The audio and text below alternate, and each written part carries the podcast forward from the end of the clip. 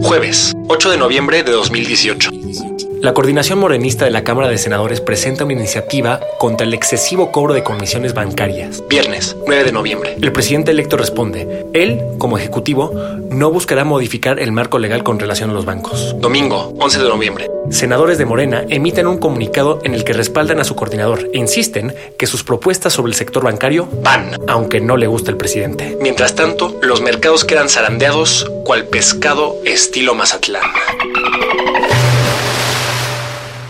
Escuchas. Escuchas un podcast de Dixo. Escuchas. Carro completo con Alex González Ormerod. Por Dixo. Dixo. La productora de podcast más importante en habla hispana.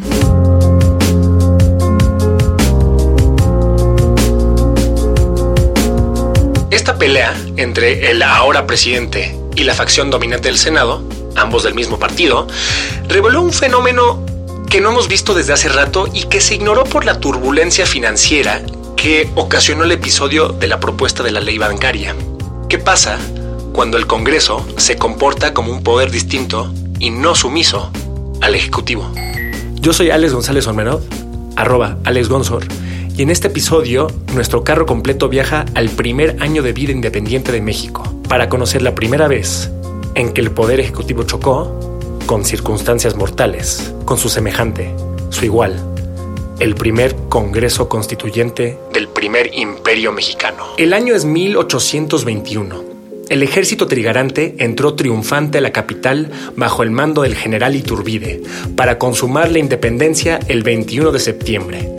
Ya ha pasado una semana y al final se establece una junta de gobierno que convoca a elecciones para formar un Congreso Constituyente. O sea, un Congreso que decidirá cómo será políticamente el nuevo México independiente. Este será el Congreso del que hablaremos hoy y el que se enfrentará al Ejecutivo. El Ejecutivo que no era un presidente civil como los que tiene México desde hace más de 70 años, sino ese general que entró triunfante a la Ciudad de México y se proclamaría el emperador de México, Agustín de Iturbide, Agustín I.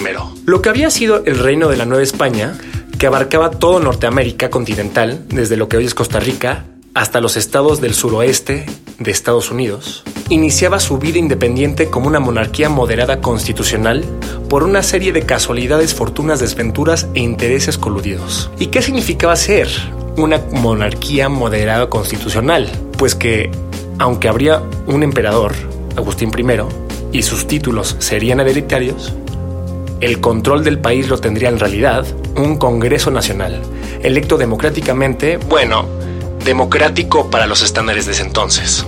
Eso sí, una importante similitud al Congreso de hoy era su subdivisión entre facciones que se odiaban entre ellos, digámosles partidos, y que eran muy diversos entre ellos, pero que por razones igual de diversas acabaron al menos al principio favoreciendo al emperador Agustín Iturbide. En sus propias palabras, el emperador recordó, empezaron a fomentar dos partidos irreconciliables que se conocieron después con los nombres de republicanos y borbonistas.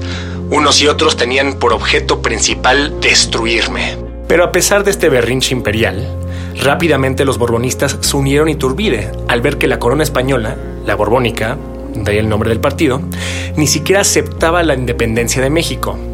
Ni modo, si querían un rey, el único Chile que les somonaría se tendría que llamar Agustín I.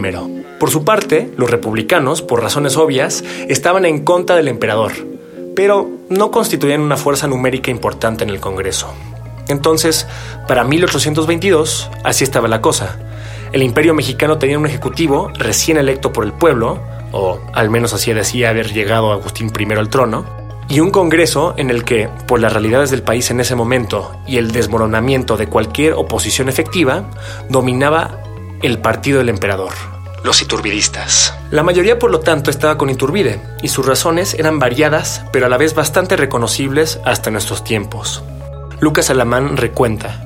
De los partidos el más numeroso era el de los iturbidistas, pues en él entraban no solo los aspirantes a empleos, sino también la plebe, ganada por la pompa y las fiestas del generalísimo Iturbide.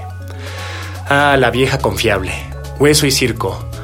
¿Qué se imaginan que le pasaría al emperador y a su partido cuando se acabaran los empleos y la pompa? Escuchas Carro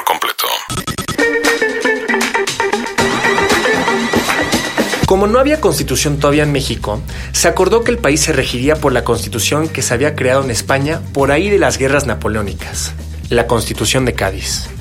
Era una constitución bastante progresista en su momento, en particular porque estaba diseñada para subyugar, en su momento, al rey de España a la voluntad del pueblo. A diferencia del sistema hiperpresidencialista que tenemos hoy, la constitución de Cádiz hincaba al poder ejecutivo frente al poder legislativo. Este saco se lo puso gustoso el Congreso mexicano, que según el historiador Timothiana, se dedicó a gobernar el país y se olvidó de crear la constitución que le tocaba escribir como Congreso Constituyente. Por supuesto que esto no le gustó, pero para nada a Iturbide. Entonces aquí teníamos un emperador constitucionalmente débil frente a un Congreso fuerte, pero que le apoyaba mientras hubiera hueso, pero que a la vez no estaba haciendo su chamba primordial, la de escribir la Constitución.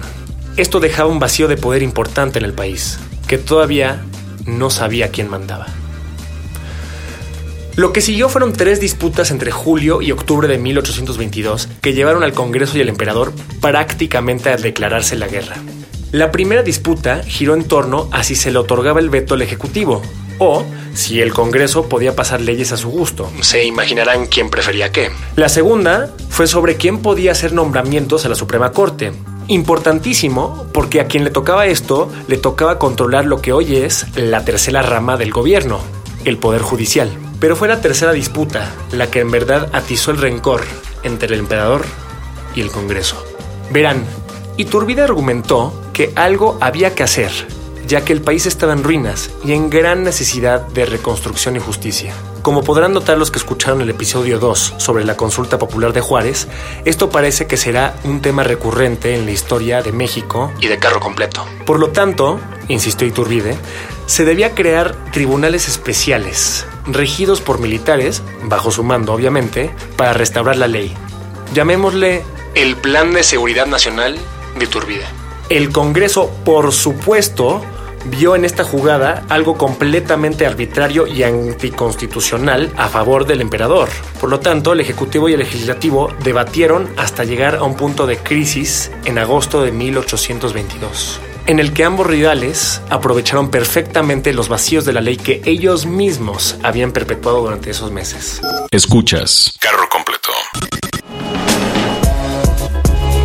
Primero, Iturbide rápidamente arrestó 66 personas, entre ellos 16 diputados, declarando haber descubierto un plan para derrocar el gobierno por parte de los republicanos del Congreso. Entonces, el Congreso exigió que los acusados debían ser entregados a un tribunal competente, que según ellos resultó ser el mismo Congreso. Ah, ¿no que te gustaban los tribunales a modo, mi emperador? Iturbide, igual de convenenciero, no entregó a los diputados porque dijo que no tenía las facultades para procesar a tantos casos en tan corto plazo. A ver, recordemos que los diputados presos eran menos de los que se necesitan para llenar una trajinera en Xochimilco. El debate se puso candente y degeneró en una pregunta. Aquí quién manda. Lo interesante de este debate no fue tanto quién tenía los mejores argumentos legales, sino quién podía imponerse de manera efectiva. Un iturbidista, por ejemplo, citó el caso de Colombia, donde dijo que hemos visto que en emergencias de esta naturaleza se ha confiado la dictadura al general Bolívar para asegurar la nave del Estado. Pero Iturbide no era Bolívar. Iturbide no tenía autoridad, y se notaba. El emperador, seguramente detectando su impotencia, disolvió el Congreso y se inventó otro poder legislativo a modo, la Junta Instituyente. Esta fue la gota que derramó el vaso.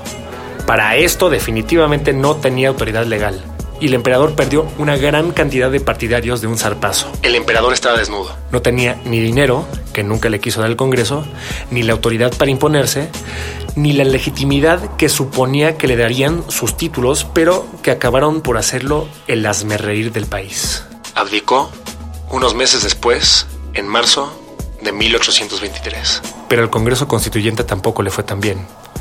Decidido a imponer al fin su autoridad sin molestos emperadores que se entrometieran, el Congreso buscó subyugar a las provincias del imperio a sus deseos. Le sorprenderá que el resto del país no le sentó tan bien esta idea. Y ellos sí tenían armas. Por lo tanto, el 17 de junio de 1823, se llamaron a nuevas elecciones para un nuevo Congreso, y el primer Congreso Constituyente del Imperio Mexicano desapareció. Escuchas.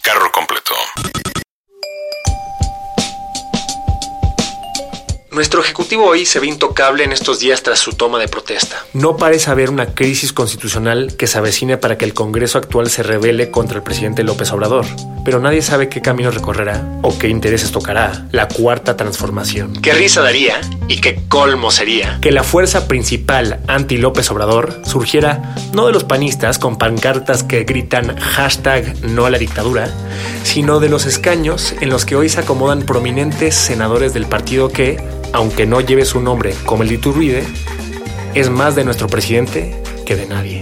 En fin, por lo pronto no se preocupen mucho porque surja un poder legislativo independiente.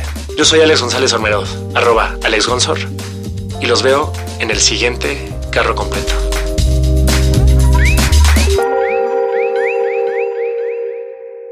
Dixo presentó Carro completo con Alex González Ormeroz.